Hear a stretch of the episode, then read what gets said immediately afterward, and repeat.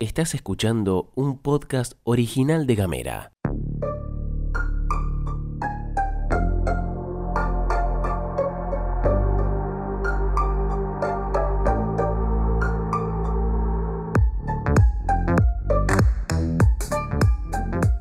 Sean todos bienvenidos a De Jardines Ajenos. En el día de hoy vamos a estar hablando acerca de las grandes amistades del mundo de la literatura. Hoy es el Día del Amigo, hoy es 20, es el Día del Amigo, me parecía que podía llegar a estar bueno recordar las historias más sobresalientes que la amistad tiene para eh, verse reflejada en la literatura.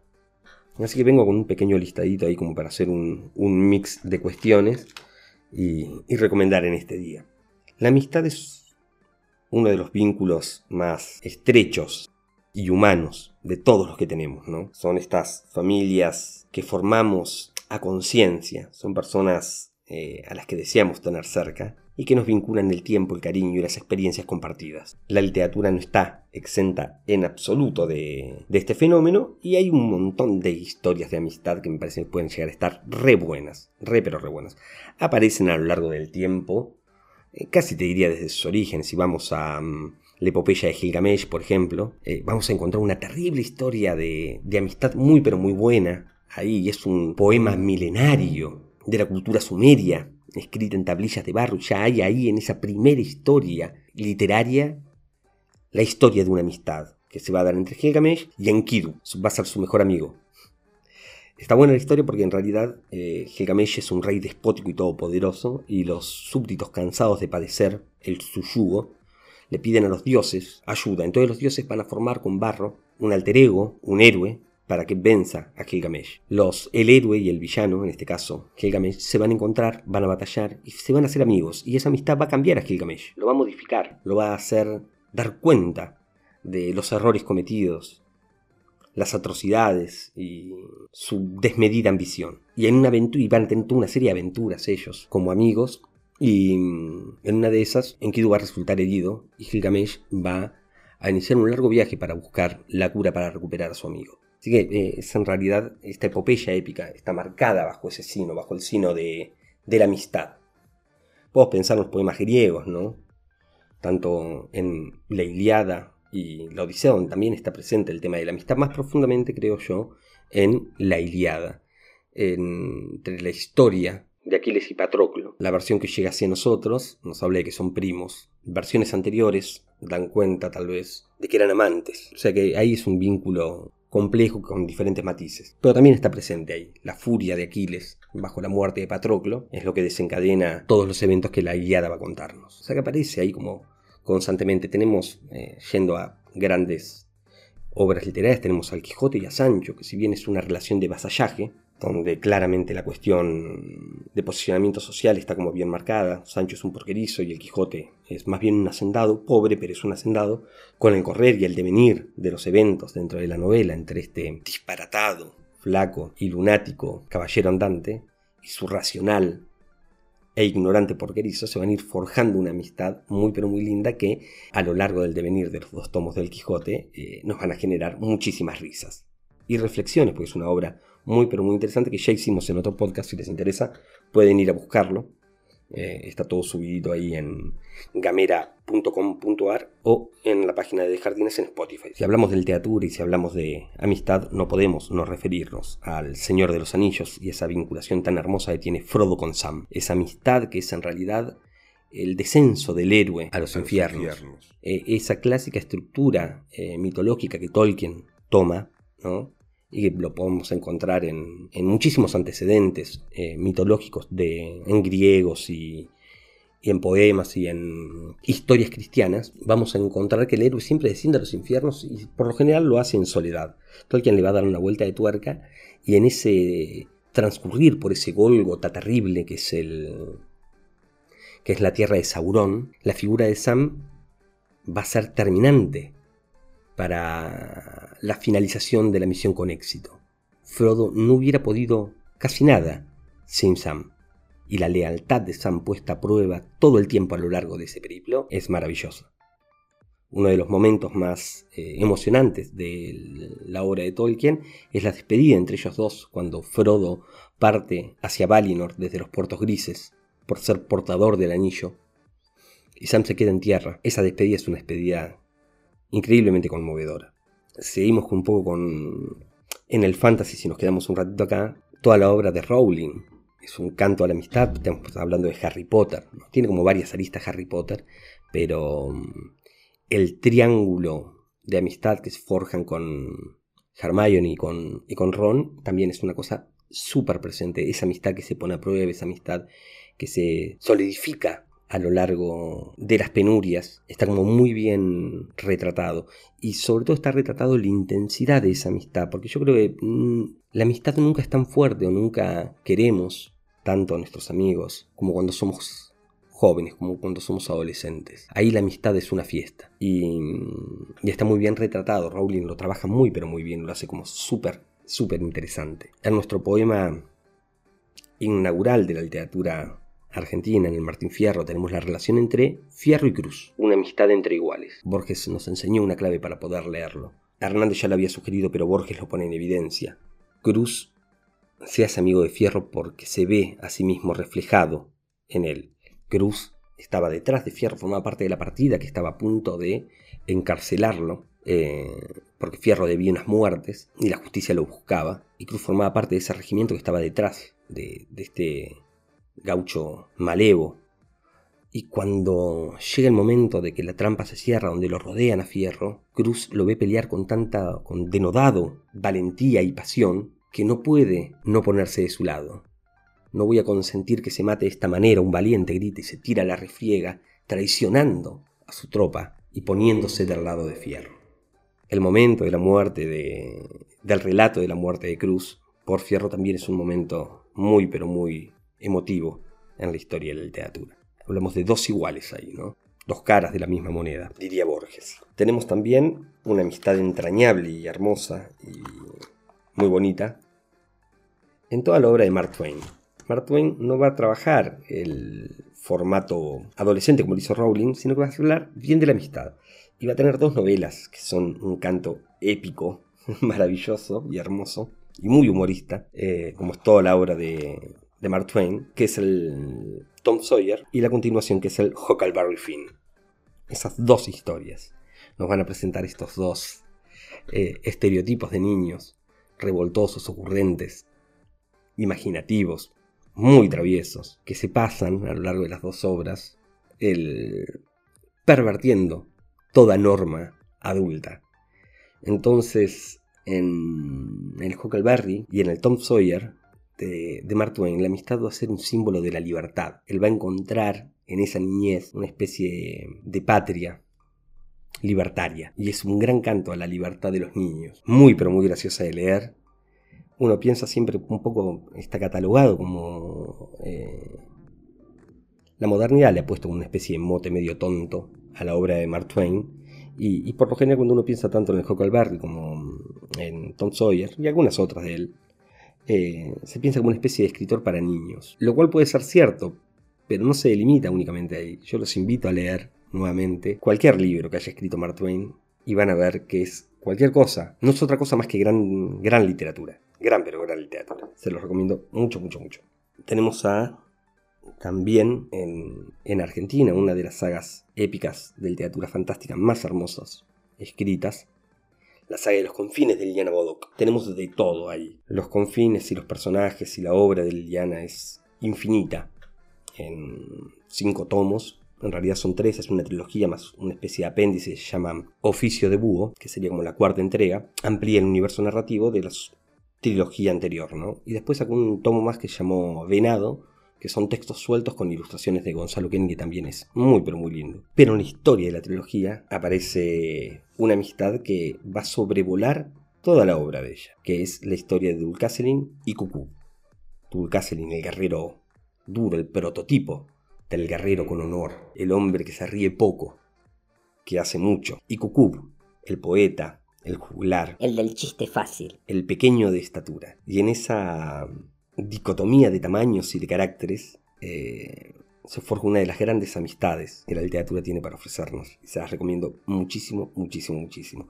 Seguimos hablando de libros con amistades tenemos imposible hablar de Sherlock y de Watson, que también tuvimos un podcast hace poco cuando hablamos acerca de mm, policial inglés, también tocamos un poquito la historia de ellos, pero no hablamos de la amistad, y es, eh, también es un gran canto a la amistad entre Sherlock y Watson.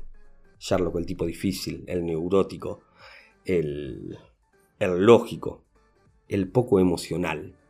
Por otro lado, Watson, intentando descifrar toda esta cabeza, fascinado bajo el genio, nunca esmerilado de Sherlock, ¿no? Siempre... Y, esa dupla, porque el que nos narra las historias es Watson. Entonces, como está narrado en primera persona, en la figura de Watson, como testigo de los hechos y las investigaciones que lleva Sherlock, un poco nos mete a nosotros dentro de esa historia. Terminamos nosotros siendo Watson y nuestro mejor amigo sí termina siendo Sherlock Holmes, que es un acierto hermoso, hermoso para vivenciar como lector. Uno de los libros preferidos míos se llama Good Omens y le escribe una dupla de escritores, Terry Pratchett y Neil Gaiman. Good Omens podría ser traducido como buenos presagios, supongo. Nos va a contar la historia del fin del mundo. Tanto el cielo como el infierno, las huestes celestiales e infernales, cansados de una especie de tregua tan larga, deciden adelantar los eventos para que finalmente se dé el apocalipsis, puedan ir a la guerra y que se defina un vencedor. Pero en el medio hay un ángel y un demonio que habitan la Tierra desde hace muchísimos años, desde el origen, y que se conocen. Y se da la particularidad de que son amigos, y tanto tiempo en la Tierra ha forjado ese vínculo. Eones de tiempo eh, han forjado ese vínculo. Y además tienen en común que disfrutan la Tierra. Les gusta el jazz, los autos, los libros, todos los placeres mundanos. Por supuesto, el demonio va a encarnar esos placeres de la carne o, más triviales y el ángel va a tener como una especie de gusto por las obras eh, artísticas de la humanidad. Pero los dos llegan, eh, deciden traicionar cada uno a sus huestes e intentar detener el apocalipsis. La trama es más compleja, tiene otras aristas, pero la historia de la amistad entre ellos es esa. Y es una historia maravillosa. Muy, pero muy, muy, muy, muy graciosa. Y además da cuenta de otra amistad, que es la que tenía Terry Pratchett con Neil Gaiman, que también la hace como súper atractiva. Súper, pero súper atractiva. Otro libro que trata acerca de la amistad y que también está re bueno, más cercano si quieren un poco al, al Mark Twain, ¿no? Con, con Tom y con Huckleberry, o sea, la amistad de dos niños, nos la da La Feria de las Tinieblas de Ray Bradbury. Nos va a contar la historia de dos chicos, diferentes entre sí en carácter, pero muy amigos. Y de repente llega una feria al pueblo donde ellos están, y es una feria que está maldita. Detrás de cada juego, detrás de cada payaso, detrás de cada actor de esa feria, se esconde un horror. Y los únicos que parecen percatarse de esto son estos dos niños.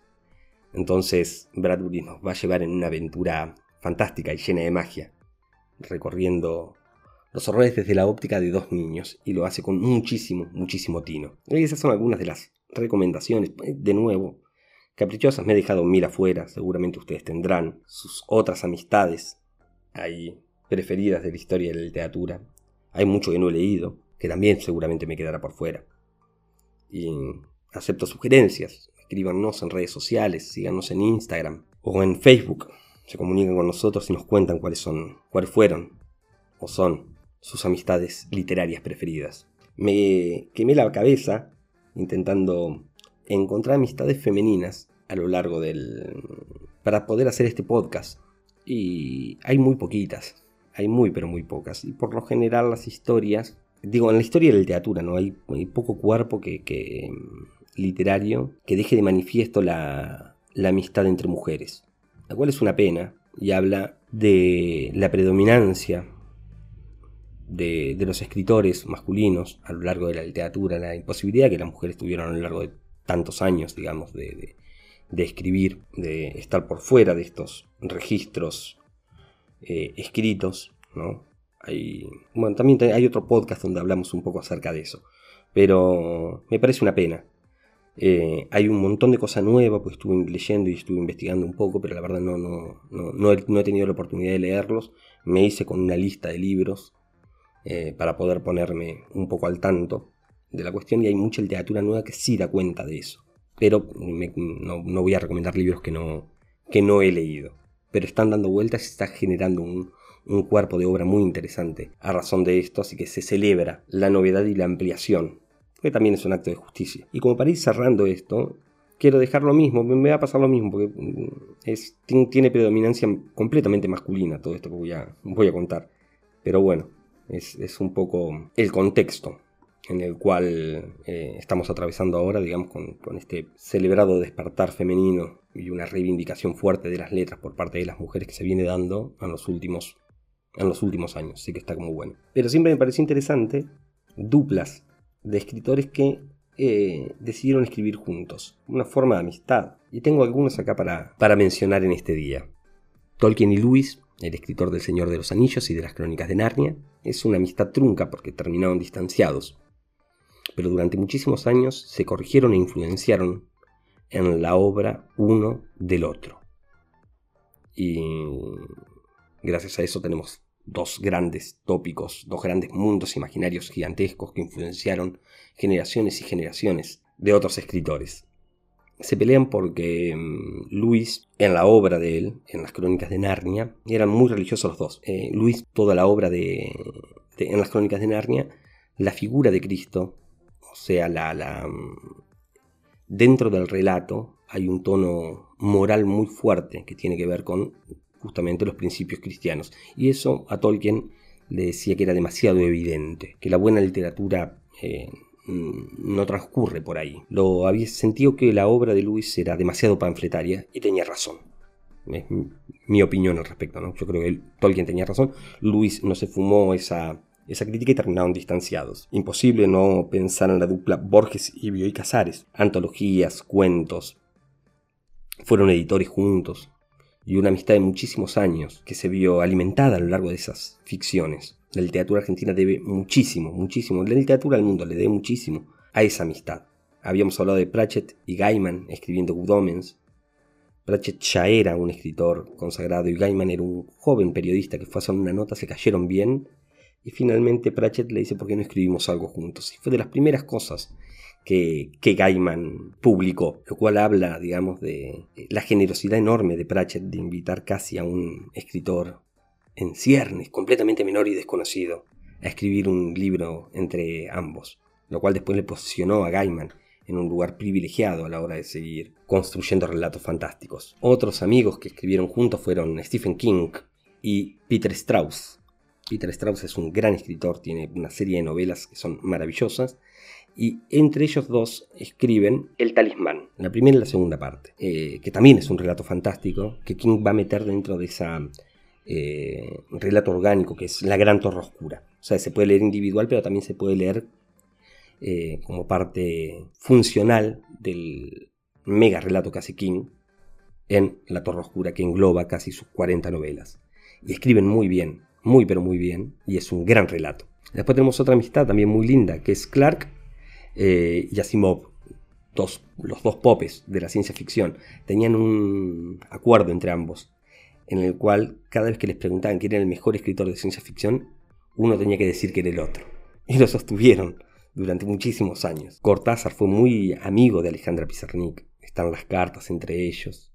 Una amistad poética y sensible también muy pero muy linda. Tenemos la historia de en poesía de Verlaine y Rimbaud, que fue una amistad, pero también fueron amantes. Una amistad caótica, con idas y vueltas, con acusaciones, con disparos de por medio, con huidas, con denuncias, que termina con Verlaine en la cárcel y con Rimbaud exiliado. Tenemos a los Beats, a los Beatniks norteamericanos, Curac, Ginsberg, Burroughs, ¿no? y toda esa troupe enorme de escritores amigos que se autorreferenciaban en sus propias obras. Leer en el camino de Curac es conocer la historia de esa amistad, porque todos los protagonistas de En el camino son todos estos escritores con seudónimos. Bellísimo, hermoso. Una amistad también hermosa, Byron y Shelley, poetas románticos ingleses. Fueron entrañables amigos, murieron jóvenes los dos y dejaron unas obras poéticas gigantescas, enormes y fueron un ícono de una época. Byron y Shelley. Yo se las tiro ahí como para que vayan, si les interesa por ahí pueden ir buscando un poquito y lindas, muy lindas cosas escritas al respecto. Kafka y Max Brod. Gracias a esa amistad legamos un porcentaje importante de la obra de Kafka editada. una de las literaturas más importantes del siglo XX. Kafka había editado poco y en su lecho de muerte le hace jurar a Max Brod, que era su mejor amigo y al gracias de su obra, que queme absolutamente todo. No quiero, de, de mi obra que no está publicada, quema todos los papeles, deshacete de todo. Brod le jura que va a hacerlo y por supuesto lo traiciona. Pero lo traiciona creo que es una traición por amor. Brod no concibe quemar los papeles de su amigo y en esa traición nosotros, la humanidad recibe una de las obras fundamentales para poder pensarnos. Así que gracias, gracias Brod y esperemos que Kafka del otro lado no se haya eh, sentido insultado y lo haya logrado perdonar, si es que existe en algún otro lado. Y para cerrar me despido con una dupla femenina que sí pude encontrar, que es la de Alejandra Pizarnik, que ya la habíamos mencionado junto con Cortázar, pero esta vez con la poetisa Olga Orozco, dos amigas entrañables, dos grandes poetas, gigantescas, ambas las dos, y si uno lee con atención encontramos ecos de una en la obra de la otra diferentes, disímiles, pero el vínculo está ahí.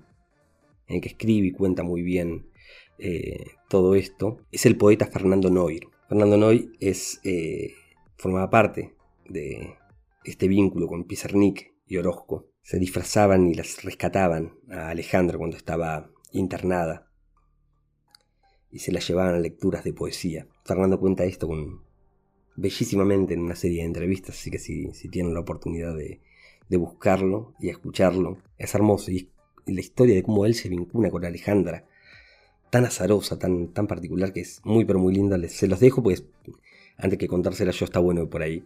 Eh, si les interesa vayan a buscarla porque no tiene desperdicio. Así que bueno, este es el podcast que hemos hecho para el Día del Amigue. Les dejo un abrazo grande y espero que esto tenga algunos disparadores que les permitan eh, acercarse a diferentes obras que me parece puede llegar a estar buenas e interesantes. Les dejo un abrazo grande. Nos escuchamos y nos vemos a través de redes sociales. Síganos, estamos en Instagram como de Jardines. Estamos también en Facebook como de Jardines Ajenos. Si les gusta esto, eh, los podcasts y las cosas que nosotros hacemos en redes para militar la, la literatura, los videos que hacemos, los poemas grabados, los textos y las notas que escribimos. Eh, si nos hablan por privado y les interesa, si quieren, pueden colaborar con nosotros con 200 pesos. Eh, se hace por mercado pago, es fácil, es rápido, es poco dinero y a nosotros nos ayuda un montón para seguir generando eh, contenido de calidad. Encuentran esto en dejardinesajenos.com, que es nuestra página donde subimos todo ahí, además de tener eh, nuestras redes siempre activas. Tenemos un grupo de WhatsApp donde también enviamos, si les interesa, nos escriben por privado y lo sumamos. Y por supuesto esto está hecho para los chicos de Gamera, ese colectivo enorme, podcastero y fueguino, que nos brinda la oportunidad de eh, editar y atraerles contenidos. Ingresen a gamera.com.ar y van a ver la cantidad de podcasts enormes y copantes de diferentes temas que los chicos tienen para ofrecerles. Eh, y me parece que también les, les puede llegar a gustar un montón. Les mando un abrazo grande y nos escuchamos, nos comunicamos prontamente.